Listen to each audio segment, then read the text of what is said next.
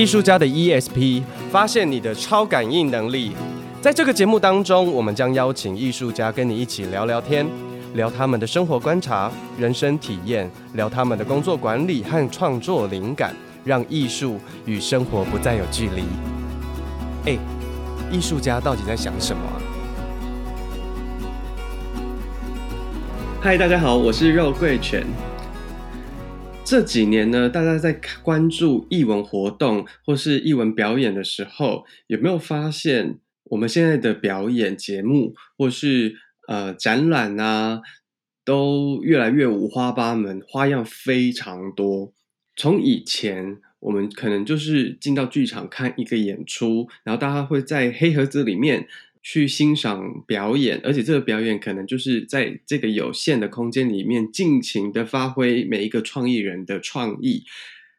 但是这几年有越来越多的表演，它会出现一个名称叫做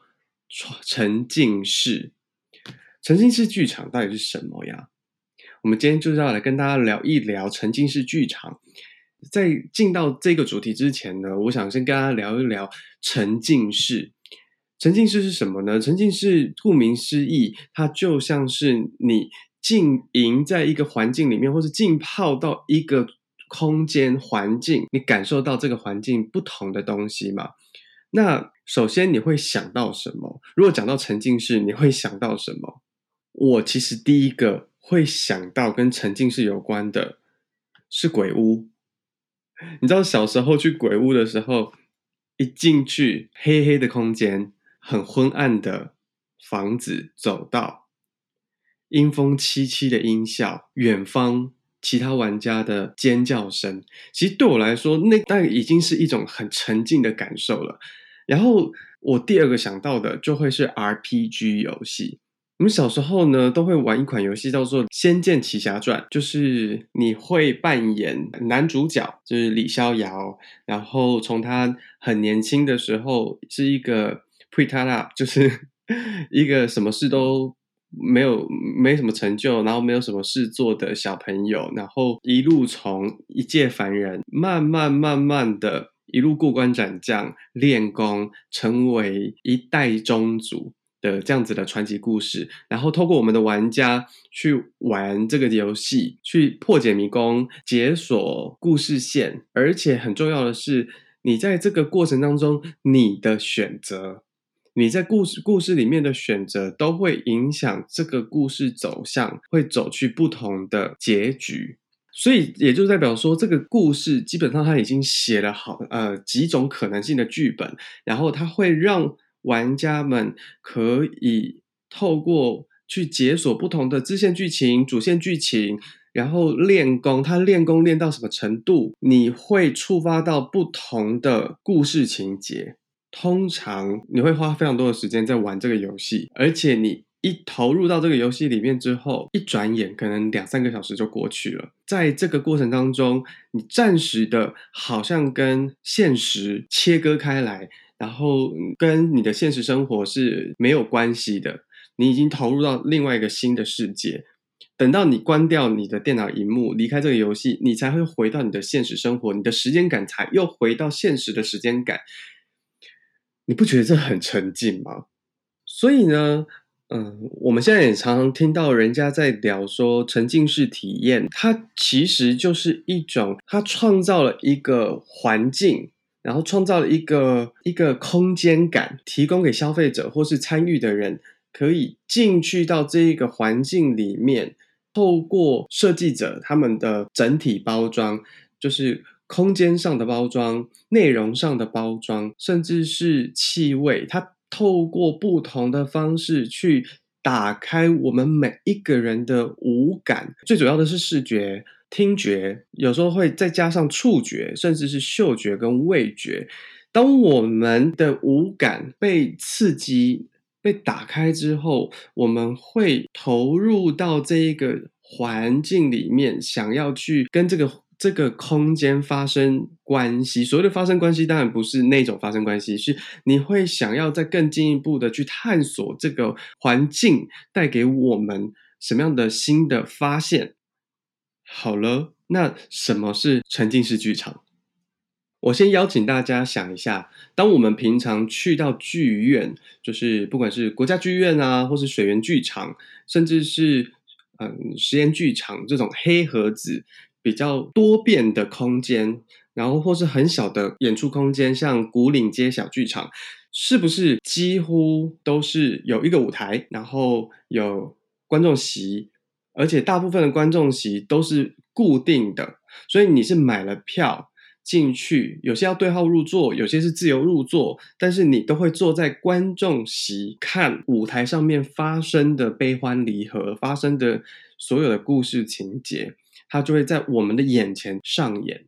我们可能会进到剧场，会有所谓的三面三面舞台，甚至是两面舞台，有时候是环形的舞台。那不管你是坐在哪里，不管观众席。你是以什么样的形式呈现？在剧场里面有一个很实际的事情是，观众所落座的观众席跟舞台是有一定的距离。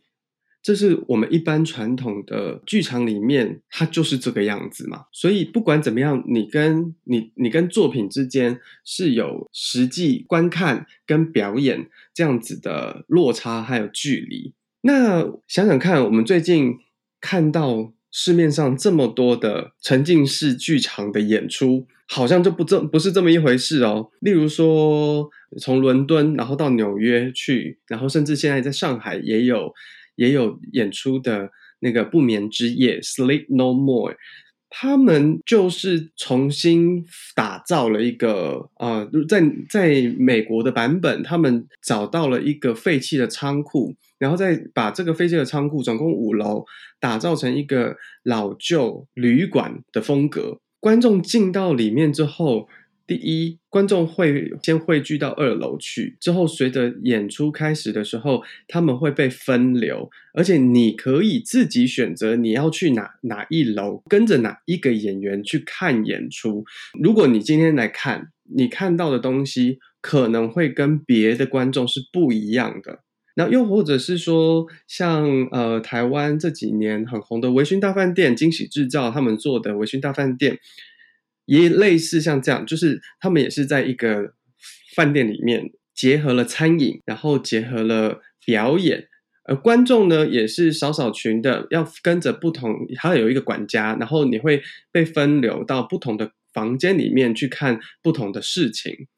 所以每一个人，每一个观众。真的，你进到沉浸式剧场了以后，第一，你已经打破了传统坐在观众席里面观看，你是真的进到了一个人家比较私密的空间里面。然后有些创作者会用一种观众是一种 ghost，就是一种鬼魅影鬼的方式去。窥探这个房间里面，这这一小段故事里面发生什么事情？那有一些现在也有一些创作者是他直接邀请观众一起参与到这个表演里面，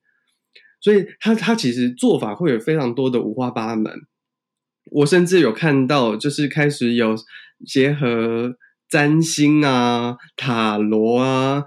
甚至是密室密室逃脱。对，就是结合密室逃脱、结合游戏这样子的演出的多元跟尝试越来越多。好，所以观众跟表演的界限啊变模糊了，它不再是像以前这样壁垒分明，就是有有一个人是被动的观看其他的事情发生。现在观众跟表演有时候是在这样子传统的状态，但他也可能被邀请去。做出选择，而他们做出的这些选择会导致剧情的改变，所以你也会看到有很多文案上面写说：“哦，我有他们有好几套的好几套的支线剧情，然后你们的选择会影响到这个剧情的走向。”他邀请我们观众。去主动参与到这个演出里面，你不觉得这超级像早期在玩 RPG 游戏的那种感觉吗？再来呢，是空间的营造。我觉得沉浸式剧场还有一个很重要的元素，就是它对于空间的营造更为要求。我们刚刚说过了，那个观看跟表演的界限变得很模糊。表演者跟参与者，我们做观众距离变得非常近。当你变得非常近，甚至是他有时候会让你有机会可以去碰触那些道具的时候，那他又要打造一种让你身临其境的感觉时，那么他的美术就变得非常的重要。例如说，今天他要打造是一九三零三零年代的上海，那是不是他的物件、它里面的照片，甚至是相框的花样形式？然后服装装法，它都需要经过一定的设计，让你相信你进到了三零年代的三零年代的上海上海滩的那种环境里面，那你才不会出戏嘛。因为如果今天什么都穿旗袍啊，然后然后大的那种浓呢的那种西装外套啊，然后突然之间出现一一台手机，你不觉得超出戏的吗？所以在美术空间美术上的要求就会变得更高了，他才有办法说服每一个人投入到这个故事跟环境里面，然后去看每一个创作小品里面要告诉我们或是希望带给我们的体验是什么。OK，再来就是我会觉得哦，就是我们打破了传统的剧场的逻辑。嗯，就是空间感，所以在说故事的设计上面，我觉得某种程度上它又更自由了。所谓的更自由，是因为通常在一般传统的剧场上面，你看到的就是有一个人走出来，甚至有其他的角色出来，发生了一一些事情，我们会看到的是一种，它是一气呵成的，可能在一个半小时内，我们。剧场观众席里面的这几百个人、几千个人，就同时间在观看这件事情的发生。但是呢，沉浸式剧场它打破了舞台空间这件事情。像我们刚刚说的，就是有一些观众呢，他可以选择跟着不同的角色去到不同的环境空间里面去体验那个设计者要给观众的故事嘛，所以就变成是说，他就。绝对不会是单一线性的说故事的方式，它就会开展出每一个角色针对一件事情，他们各自发生了什么事情，然后那个时间序也有可能是错乱的。例如说，你假设呃，我们就拿小红帽的故事好了，如果你跟着小红帽，最一刚开始，你他可能带你去的是他的房间，但是有有有的人可能会。去的是小红帽妈妈的厨房，那他们两两边的观众接收到的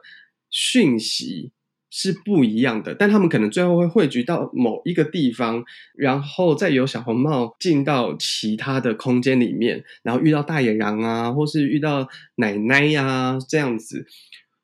那。在这样子的说故事方式变成是说，你每一个故事线条，每一个角色的故事线条都要非常的清晰，跟跟清楚，他都所以观众才可以在每一他不管他选择什么，他都可以看到东西。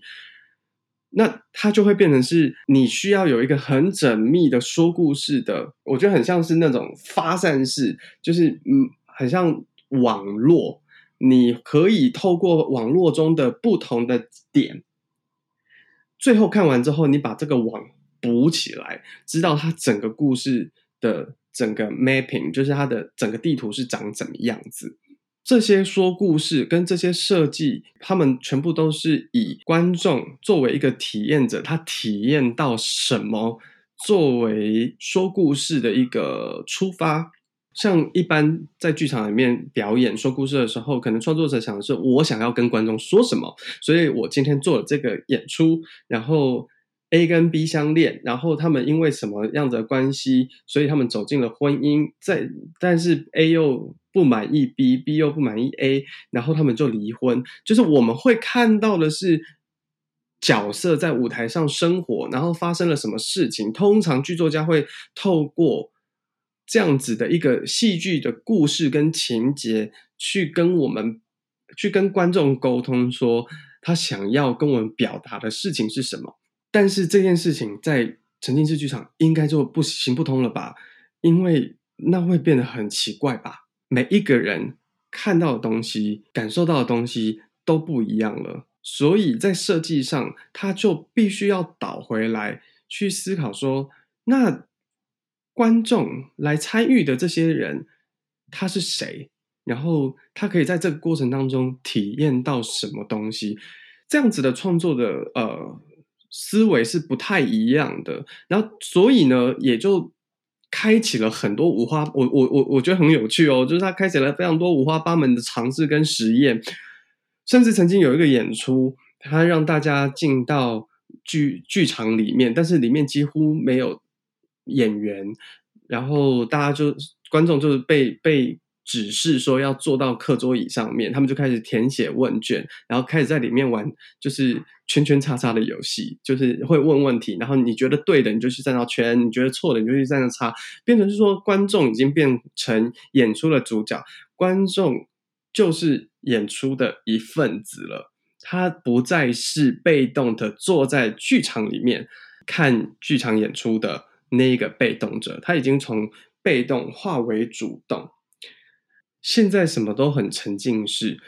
就是好像什么东西都会挂沉浸式，而我们对沉浸式的概念其实也一直不断的在尝试跟补强跟修正，所以呃，再进一步。例如说，展览是不是一种沉浸式？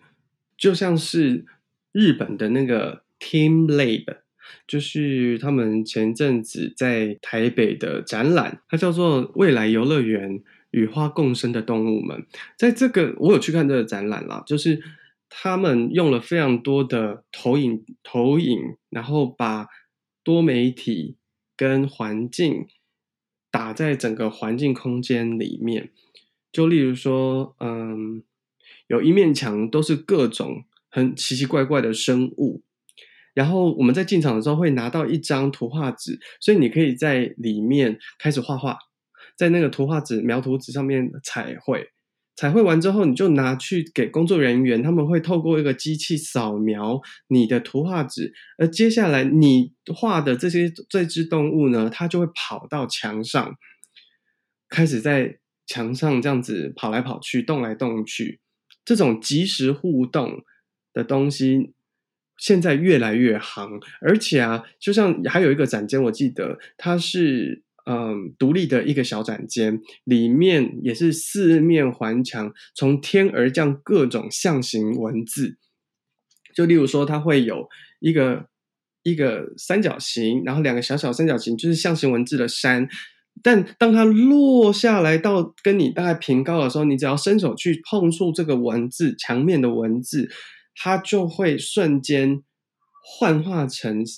具象的山的形象。然后，所以有时候你落下来的那个文字，你不知道是什么，你拍一下，它就会变成像，例如说，它就会变成一只鹿，那你就会知道说，哦，这个象形文字它在描绘的是鹿，然后这个象形文字。在描绘的是火，因为它到最后它都会幻化成那个具象的那个动画给你看。它其实现在有非常多的这种透过高科技去结合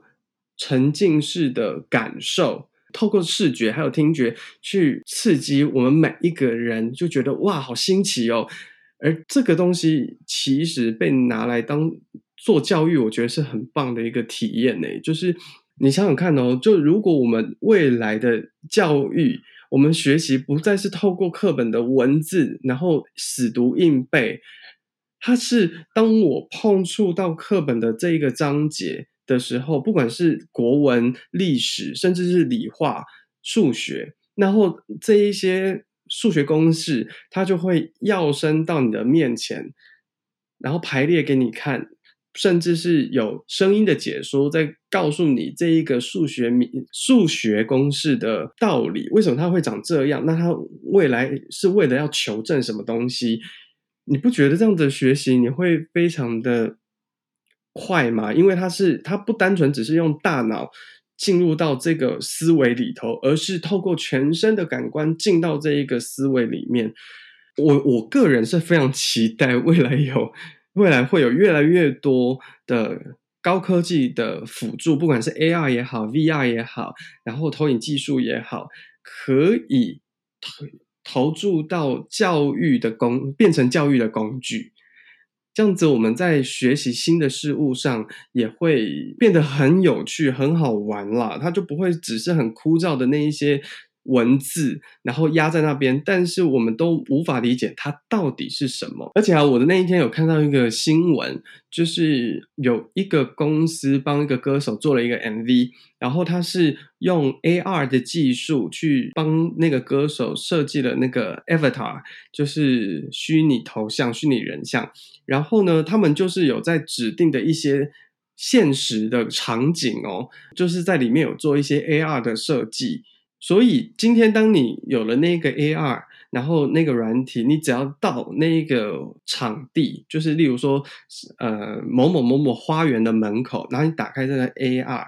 戴着你的耳机，这一个虚拟人像的歌手就会从实际的场景里面跳出来，然后开始唱歌，甚至是有有剧情、有 MV，然后演唱会，你知道它会造成。一种观看的体验，而这个体验它变成是非常个人式的。你只要拿着那一台 device，那个仪器也好，或是那一个装置，然后你只要到指定的地点，你就可以看一场演唱会。脑洞开一下，就是甚至是今天我在 A 地点。听了第一首歌，然后他就跟你说跟着我走，然后你就那带着那个东西，然后就跟着他走，走到了 B 地点，然后他又会跟你说一个故事，然后唱了第二首歌，